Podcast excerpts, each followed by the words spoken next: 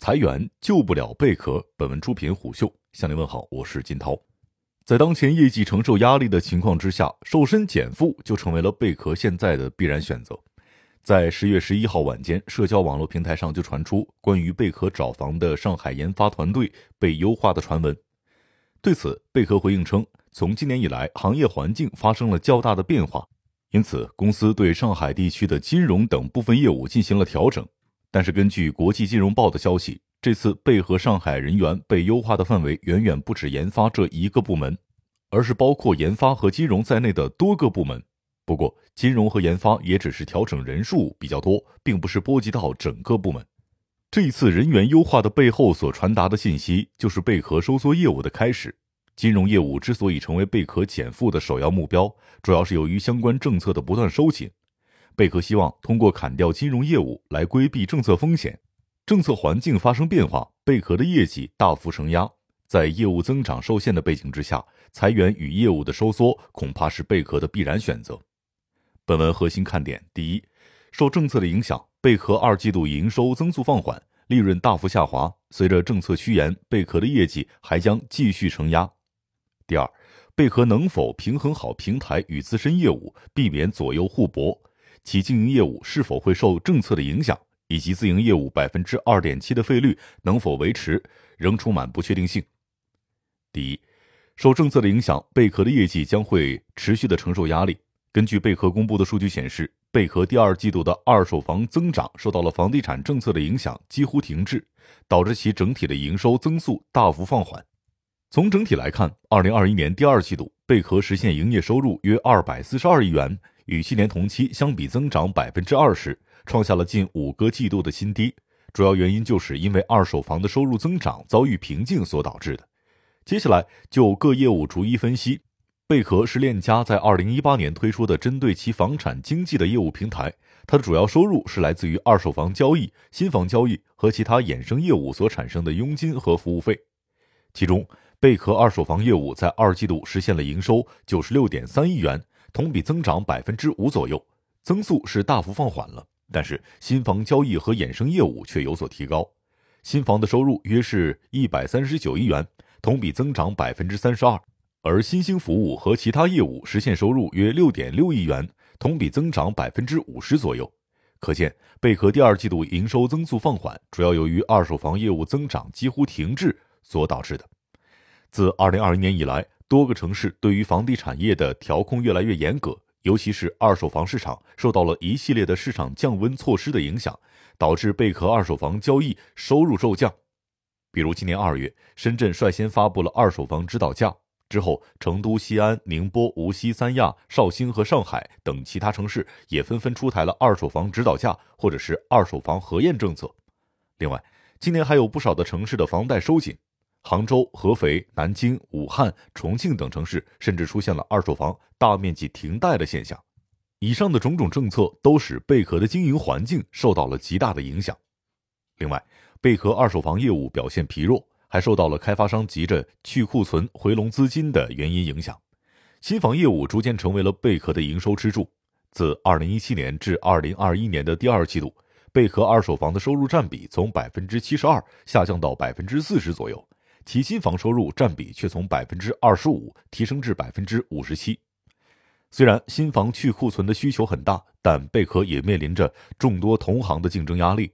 首先是在二零一九年八月。五八同城与世联行、同策咨询共同抱团取暖，推出了对标贝壳找房平台的五八爱房。目前该平台在安居客旗下，相比于安居客，贝壳的流量规模处于劣势。截止到二零二零年第四季度，安居客的平均移动月活用户量总计为六千七百万，高于贝壳目前的用户规模。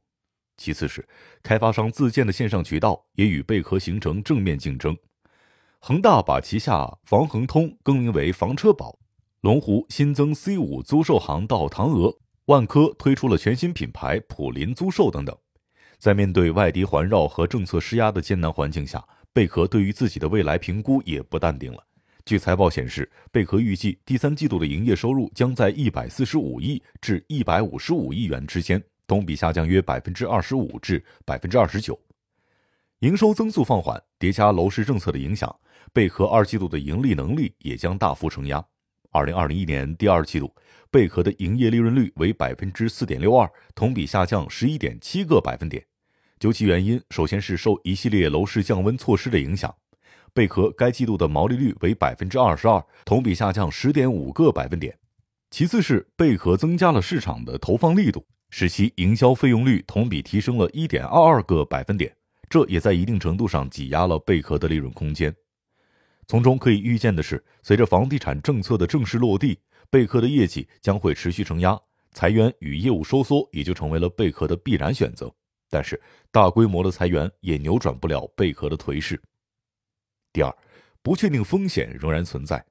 贝壳凭借 ACN 模式，就是在遵守房源信息充分共享的规则前提下，贝壳把整个服务链条细化，同品牌或跨品牌的经纪人之间以不同角色共同参与到一笔交易当中，成交之后按各个角色在各个环节的贡献率进行佣金分成。所构成的开放平台的经营模式，使贝壳一家独大，深受资本市场的青睐。在二零二零年十一月，其市值一度接近九百亿美金。不过，之后的贝壳经历了创始人离世、中概股政策风波和房地产政策调控，其股价持续遭到重挫。截至到二零二一年十月十二号，贝壳市值跌到了二百四十五亿美元，距离最高位已经西展。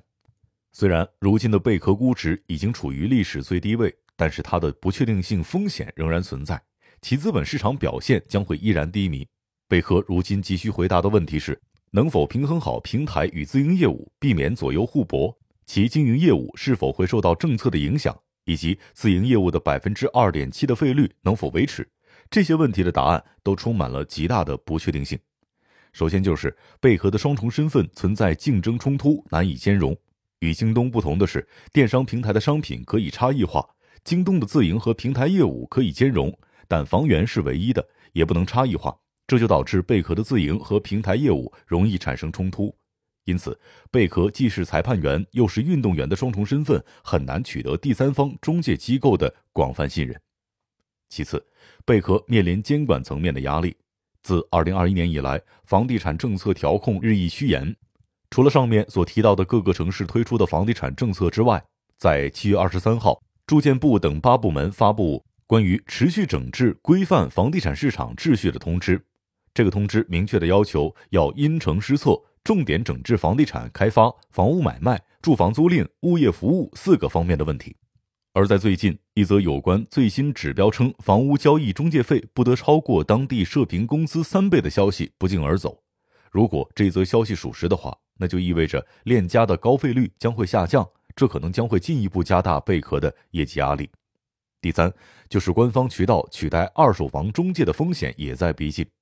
在今年八月十八号，杭州市住房保障和房产管理局在个人自主挂牌房源的功能里面正式上线了杭州市二手房交易监管服务平台。据介绍，这个功能打破了传统依赖中介机构的房屋销售模式，改善了二手房交易过程当中买卖双方和中介机构房源信息不对称的弊端。也就是说，房东可将自己的二手房通过该平台挂牌代售，购房者也可以绕开中介，直接和房东面对面交易。虽然短时间内二手房中介行业并不会完全被取代，但长期来看，随着官方渠道进一步完善并不断的全国推广，到那个时候，贝壳的二手房业务必将遭受进一步的冲击。最后，随着反垄断政策趋严，贝壳形成的平台效应越强，区域垄断行为越重。其经营业务会受到反垄断影响的可能性就越大。贝壳自营业务百分之二点七及以上的费率，如今从种种迹象来看不可持续。虎嗅研究总监 Island 的文章在北京二手房中介一年拿二百七十亿多不多一文当中就表示，链家通过暴力行为垄断房源，破坏竞争，导致市场失灵。链家收取百分之二点七，甚至在部分区域收取百分之三的费率，远高于市场水平。高于市场水平的成本，最终会转嫁到消费者头上，这无疑会加重购房者的负担。再就是会间接抬高房价，链家为获得二手房独家代理而向房主报高价，但新房定价最重要的依据是周边的二手房房价，中介推高二手房房价，无异于间接的推动了新房的价格。可见，贝壳的经营层面仍然面临极大的不确定性，其资本市场表现难言乐观。商业洞听是虎嗅推出的一档音频节目，精选虎嗅耐听的文章，分享有洞见的商业故事。我是金涛，下期见。